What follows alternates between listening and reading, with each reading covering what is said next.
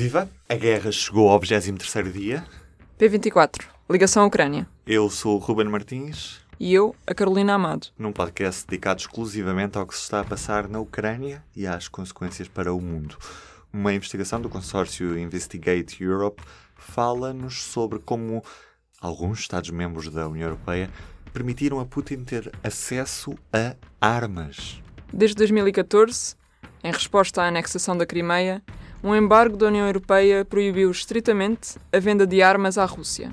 São 10 os Estados que contornaram a lei e enviaram para Moscovo 364 milhões de euros em equipamento militar. França, Alemanha e Itália foram os maiores exportadores. Hoje, no P24, o jornalista português que pertence a este consórcio, Paulo Pena. Que embargo é este que a União Europeia impôs em 2014 e que, como nos diz agora o, o consórcio, não foi cumprido? O embargo foi decretado logo depois da invasão russa de portanto, da peça ucraniana, uma sanção que a União Europeia decretou em julho de 2014 para impedir a venda de armas para a Rússia por parte dos países da União Europeia. O que aconteceu neste caso foi que no próprio embargo havia uma cláusula de que dizia que todas as negociações anteriores e todos os contratos anteriores poderiam continuar a existir mesmo com o embargo. E isso permitiu que alguns Estados, não violando o embargo, como agora dizem, eh, continuassem a vender uhum. durante todos os anos seguintes armas para a Rússia. Mas parece simples assim contornar contornar esta proibição? É, é, é uma ótima pergunta essa de, de, tentar perceber como é que a União Europeia decreta um embargo esse embargo tem em si próprio regras que, que tornam a exceção possível. Uh, nós falamos com várias pessoas que nos explicaram que para ser um embargo efetivo a União Europeia devia ter ditado uma regra política, uma regra de que era impossível vender armas a um determinado país porque esse país tinha invadido outro ou porque a utilização dessas armas ia pôr em causa os direitos fundamentais outros países ou de outras pessoas. Uh, mas não foi isso que aconteceu neste caso e não foi isso que aconteceu neste caso uh, de uma maneira muito evidente, porque como, como nós podemos constatar para a análise dos números, uh, as vendas não se ficaram apenas pelo ano a seguir ao, ao, ao, ao embarque ter sido decretado, foram vendas que continuaram até 2020 e depois no caso da Itália até 2021. Falando do que é que foi enviado e quem é que o enviou. Que Estados-membros é que contornaram este embargo e que tipo de equipamento bélico é que enviaram para a Rússia? Este embargo foi, foi contornado por 10 uh, Estados-membros da União Europeia. Os mais importantes, uh, em termos de, de quantidade, foram a França, que é de todos o que vendeu mais e, e também durante muito tempo, a Alemanha, a Itália, a República Checa e a Áustria são aqueles que venderam mais armas e, e, e munições. Uh, e aqui estamos a falar de uma quantidade muito diversa e muito diferente de, de, de, de material militar.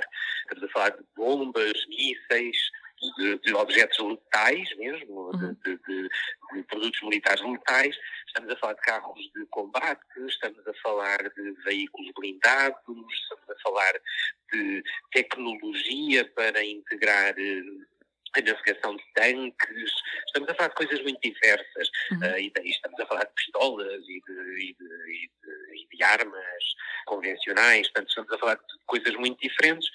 Já não estamos a falar como até 2014, por exemplo, coisa que descobrimos também com a análise destes dados, a França vendeu uh, armas químicas à, à Rússia até 2014 mas a partir de 2014 não há registro desse uhum. tipo de vendas. Mas isso quer dizer que este equipamento vendido está possivelmente e provavelmente a ser utilizado agora, uh, nesta guerra? Nós temos dois exemplos que encontramos de material que está a ser usado precisamente nesta guerra.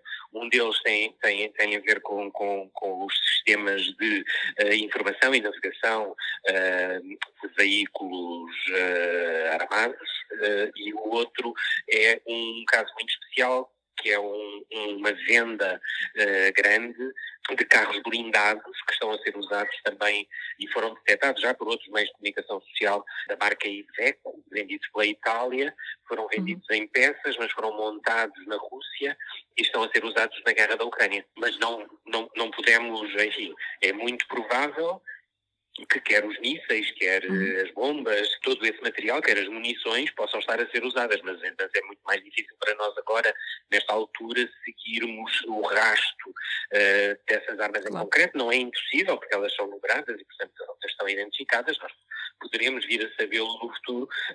Agora, nesta altura, não era possível, porque nós estávamos esta informação é parte de um grande trabalho que nós vamos publicar no público na próxima semana. Uhum.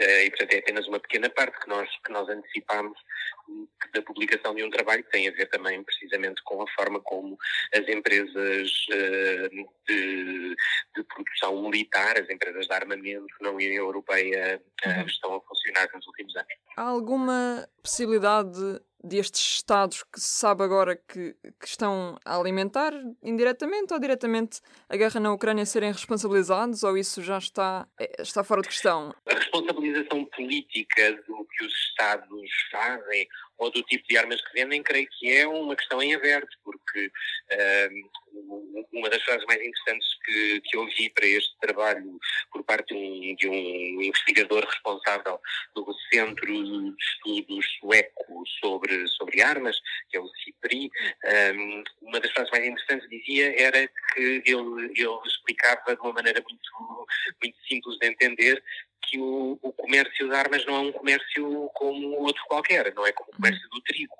ou como o comércio da gasolina.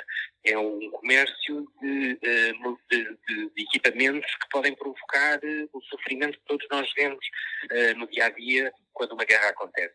E, portanto, esse comércio tem de ser regulado, não tanto pelos critérios puramente económicos uh, que estamos habituados nos outros tipos de comércio, mas pelo, pela forma política como, como se tem que avaliar o que se vende e a quem. E este uhum. exemplo da Rússia é apenas um exemplo entre muitos de venda de armas para regiões em conflito e para países que atentam contra os direitos humanos. E isso é uma questão muito séria e que uhum. deve ser alvo, pelo menos, de um debate público e, e, e da tomada de consciência por parte dos cidadãos. Ficamos então à, à espera desse debate. muito bem, muito bem, Carolina. Muito obrigada, Paulo. Boas notícias. Mais de 100 pessoas foram retiradas do Teatro Drama, em Mariupol, bombardeado na última quarta-feira. O antigo abrigo antibombas do teatro resistiu. Escreveu no Facebook uma deputada ucraniana, Olga Stefanishina. Uhum. Os últimos números mostram que já saíram da Ucrânia mais de 3 milhões de pessoas, são 3 milhões de refugiados que estão a chegar aos vários países da Europa. Olhando para as baixas em território ucraniano em relação a civis, os números da ONU mostram que pelo menos 780 pessoas foram mortas. 1.252 ficaram feridas. Estes números são da última quarta-feira. Já a Rússia está a ter algumas dificuldades em avançar no território ucraniano. As forças militares russas têm sofrido pesadas perdas e feito progressos mínimos nos últimos dias. E atenção às consequências desta guerra, com o disparar do preço dos combustíveis nas últimas semanas, os caministas espanhóis resolveram fazer greve e paralisaram as estradas. Há portugueses a pararem nestes piquetes de greve para garantir a segurança do caminhão, da carga e, claro, do próprio motorista. E isto pode ter consequências naquilo que é a cadeia de abastecimento em Portugal. Som do dia, com David Pontes.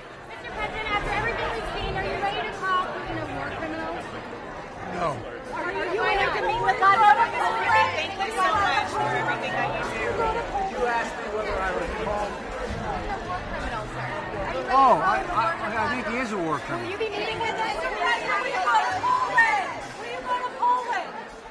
A pergunta foi feita ao presidente Joe Biden ao fim da tarde na sala este da Casa Branca. Momentos antes, o Congresso norte-americano tinha ouvido um outro presidente, o da Ucrânia, a pedir uma zona de exclusão aérea e jatos para combater a invasão russa. O presidente norte-americano não lhe pode dar isso, sob o risco de abrir a porta de uma terceira guerra mundial ou mesmo do apocalipse nuclear. O que lhe pode dar para além da enorme ajuda militar que o ZEUA tem fornecido, é o sublinhado de um mundo alinhado com a rejeição da agressão russa. À pergunta se Putin era um criminoso de guerra, Biden começou por dizer não. São muitos anos de realpolitik, mas qualquer coisa dentro dele o fez voltar para trás para dizer o sim. Esperemos que não lhe passe depressa. Esta foi a segunda edição do P24, Ligação Ucrânia. Este programa contou com a edição de Ruben Martins e Carolina Amado. Estamos de volta, segunda-feira. Até lá, tenham um bom fim de semana. Até lá. O público fica no ouvido.